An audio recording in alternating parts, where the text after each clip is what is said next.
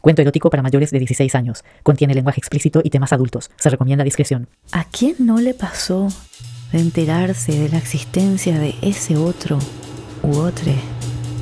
Es decir, esa persona que termina por romper lo que ya estaba roto. Quienes vivimos alguna relación solemos tener este tipo de relatos. Pero más que un chisme, esta historia me contó alguien en mucha confianza e intimidad. Son historias imposibles, donde lo inverosímil parece inventado y disparatado. Sin embargo, nada más lejos de la realidad. Surgen de ahí mismo. De mi parte, le agregué algún que otro condimento de ficción, como buena cuentacuentos que soy. ¿Qué seríamos sin algo de ilusión? Audiocuernos, relatos imposibles e improbables que pueden suceder y suceden. Capítulo 4. Cibercuerno. ¿Viste?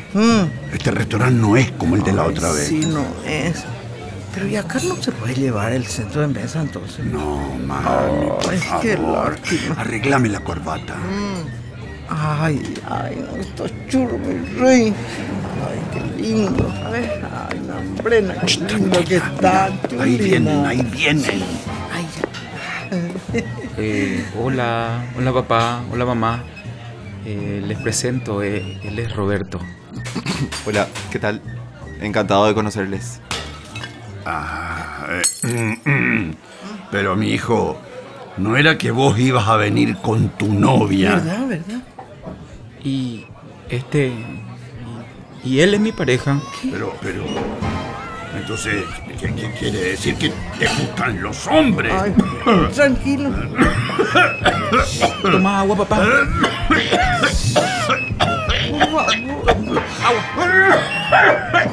Papá, toma agua. Agua, to- to- toma agua, papá. Papá, toma agua. Papá, papi, despertate. Papá, ey, ey, Papi, por favor, por Dios. Papi, papito, papito. Esta historia era todo un clásico. Salir del armario y que a tu papá le diera un ataque al corazón. Lo cierto es que dentro del ambiente gay era todo un mito. Y yo no estaba para nada fuera de esa creencia. Hola. ¿Qué haces? Acá nomás estoy un poco aburrida. Aunque paranoica. Perseco estoy. ¿Y vos? Y, y un poco como vos nomás también. Pensar que hoy es sábado. ¿Qué es lo que era que hacíamos los sábados? ¿Vos te acordás? Y los sábados se cogía a mí. Mm. Yo al menos. Ahora solo crece mi ansiedad cada vez que salgo y veo gente sin tapaboca o colocado a la altura del mentón. Cosas de esas. Ay, Ami, qué tiempos aquellos. No sé cuántas veces ya lo había hecho. Semana tras semana hacía lo mismo. Le dejaba temprano en su casa. No estábamos enojados. Sencillamente mi cabeza y atención estaban en otra parte.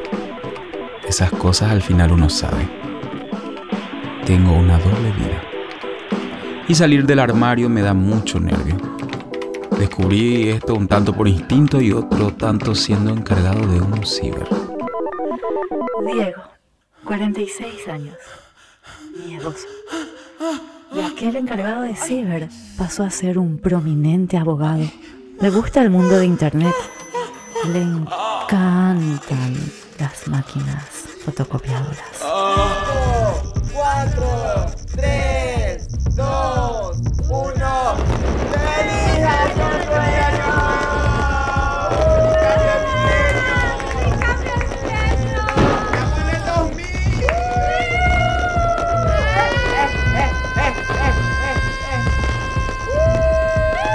Corría el año 2000 y yo por entonces andaba prendido a un montón de chats. ICQ, Yahua.com, Manhunt y todos los sitios que pudieran darme la posibilidad de alguna experiencia un poco hot. Desde el cibercafé que tenía, Esto es lo que antes había sido la despensa del abuelo, espacio que yo estaba transformando en una tienda del futuro. Vos siempre venís tarde. No puedo dormir. Te toca el box 6. Ay, ¿te acordás de todo eso, amistad? Pero bueno, resulta que también por aquel entonces tenía novia. Y hacíamos lo que todas las parejas hacen. Salir los fines de semana. Un día íbamos al cine, otro a cenar, otro a un bar, a una fiesta de colegio, a un 15, Los almuerzos en familia los domingos. Esta parejita tan amorosa. ¿Para cuándo la boda? Ay, mamá, no hinches nada. No vuelvan tarde, Diego. Cuídala, mi hija. Mi escape era volver al cibercafé, encontrarme con todos los levantes que podía cada noche. Así luego. La verdad que eso de los cuernos no es algo que yo haya tenido nunca en consideración. Fuerte declaraciones, Ami. Me gustaba ser directo, breve, ir al punto, enviarles la foto de mi pija erecta, algo inusual en aquel entonces. Intercambiaba palabras con desconocidos que más tarde caían por el ciber. Hola, ¿qué tal? Te toca el box 6, 6, 6, 6, 6, 6. Chateando era yo. Compartía las cosas más sucias que pensaba. Y más tarde en el ciber hacía realidad las fantasías más perversas que había imaginado hace un rato nomás por chat. Me gusta chupar pija. Mira cómo me pones. Sabes que te voy a estar esperando por el ciber. Más tarde paso. Mamá siempre me llevaba agua caliente para el mate de la medianoche. Ay, Diego, acá ya te traigo el agua para tu mate. Ana, un poco. Siempre trabajando hasta tarde. Sí, ¿Y tu novia? ¿Por qué lo que no te acompaña un sábado de noche, mi hijo? Mamá, no. Ella ya está en su casa durmiendo. Anda vos también, mamá, ya a descansar, ¿sí? Con la pija bien dura. No pensaba en mi novia. Todo lo contrario. Mi mente se divagaba con todas las imágenes de otros hombres de las webs porno que veía en el ciber. Te acompaño al box 6. Queda al otro lado. Al fondo. Hasta el fondo, lo que.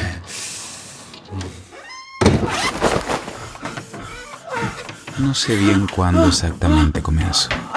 Pero antes de llegar al box 6, abría la puerta que daba a la sala fotocopiadora y les empujaba adentro.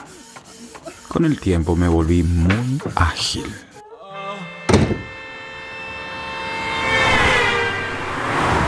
Salía nervioso de casa de mi novia. Iba apurado al ciber. No lo que te va. Quédate para ver el partido. Papá, no Es hinches. es que mañana me levanto pronto. eh, gracias. Ay, ay, ay, con esta juventud. Ay, qué rica la pizza de ese lugar, ¿no te parece? Mm, sí. Amor, ¿a vos te pasa algo? Ya, nada. Es que te juro, Gordi, que ya no cogemos más. Ey, te extraño, ño. Y, y estoy cansado nomás. Ando estudiando mucho. Yendo en el auto me tocaba pensando en los nuevos encuentros, levantes y ligues que me esperaban cada noche. En ese entonces fue que apareció Ricardo. Con él tuve mi prueba de fuego. Se puso caliente la cosa. Hasta entonces me sentía al límite entre ser hétero y algo bi. Sin embargo, cuando surgieron los encuentros con Ricardo, algo cambió. O más bien, se afianzó en mí. Yo no era gay, era re gay. Me encantaban los hombres. No encontraba nada en las mujeres, eran todas muy buenas amigas. Como vos, amiga. Obvio. El deseo crecía y crecía dentro de mí como mi pija. Cuando pensaba en Ricardo y su penetrante mirada, en sus manos cuando me agarraba de las nalgas y abría por completo para comerme el culo y meterme su pija bien dura, bien adentro. Ah. ¿En serio que estás cansado otra vez? Papi no está enfermo, no sé, no te hiciste ver, porque, no sé, parece un virus raro, gripe, algo. No sé, amo. Capaz que sí. Eh, voy a casa a descansar, ¿sí? Yo seguía inmerso en mi dualidad hetero-gay. La fachada de hombre viril para todo el mundo versus mi ser ultra gay. Totalmente salido en la sala de la fotocopiadora. No me iba nada mal. Hasta que ocurrió lo temido. ¿Qué pasó? Una noche como tantas otras, mamá trajo agua caliente para el mate. Justo cuando estaba con Ricardo en la fotocopiadora.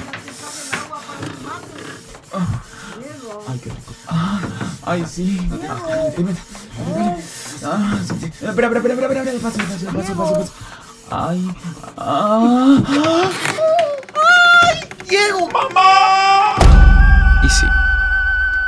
Nada más abrir la puerta, mamá entendió que lo mío con mi novia no iba a continuar. Además de comprobar que era gay. Diego.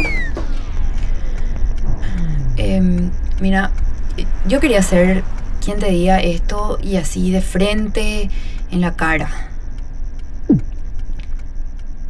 Estoy saliendo con otro. Disculpame, pero vos ni nunca estabas. ¿Entendés? Y, y Eh, yo... Ok, ok, ok, ok. No necesitas excusarte ni darme explicaciones. Es cierto, yo dejé de estar contigo. Bueno, al menos te liberaste de eso, pero ¿qué pasó con tu vieja y por ende con tu familia? Y mamá pasó por varias fases, pero fue comprensiva. Al comienzo, bueno, al comienzo quiso echarme. ¿Pero y en tu casa? Para cuando papá se enteró, yo me había enterado de algo antes. La vida me dio esa revancha. ¿Cómo? Mamá no le contó a papá inmediatamente. Una tarde tuve problemas de cañería en el ciber y fui a casa, que quedaba al lado, a buscar una, una sopapa. Todos habían salido. La casa estaba en penumbras. Yo sabía que mamá guardaba esas cosas en su baño, por lo que fui directo allí. Comencé a abrir las puertas de distintos armarios hasta que me encontré con algo jamás pensado. El armario de papá y sus objetos sexuales. Sabía que no era de mamá, porque también estaban sus condecoraciones como buen militar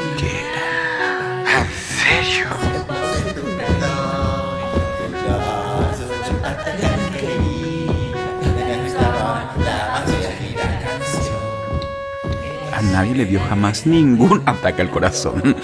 Mamá sobrevivió a aquella noche y de hecho, eso nos acercó más. Pudimos hablar. ¿Pero tu viejo, Loga? Papá nunca supo nada. Bueno, hasta ahora finge demencia. Vive su propia realidad paralela.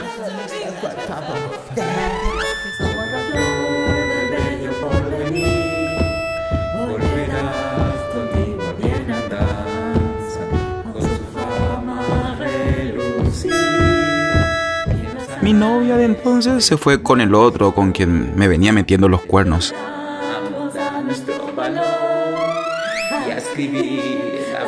Aunque creo que yo le metí a ella primero. ¿Quién sabe? En fin, ¿a quién le importa? ¿Cambia algo? No. Y cada vez que veo una fotocopiadora, me toco. Idea, guion y dirección, Dea Pompa. Grabación, edición de sonido y músicas, Martín de Lemos. Gestión de producción, Nicolás Merens. Con la participación de Omar Mareco, Aldo Calabrese, Juan Carlos Moreno, Amada Gómez, Eduardo Cano, Amparo Velázquez, Alberto Núñez y Alexis Amarilla. Agradecimientos a Víctor Beckelman, Julio Pompa Frisa y Miguel Buendía. Con el apoyo de Fondos Ciudadanos 2021, Secretaría Nacional de Cultura, Gobierno Nacional, Paraguay de la Gente, Una producción Coreco Gua, basado en cogidas reales.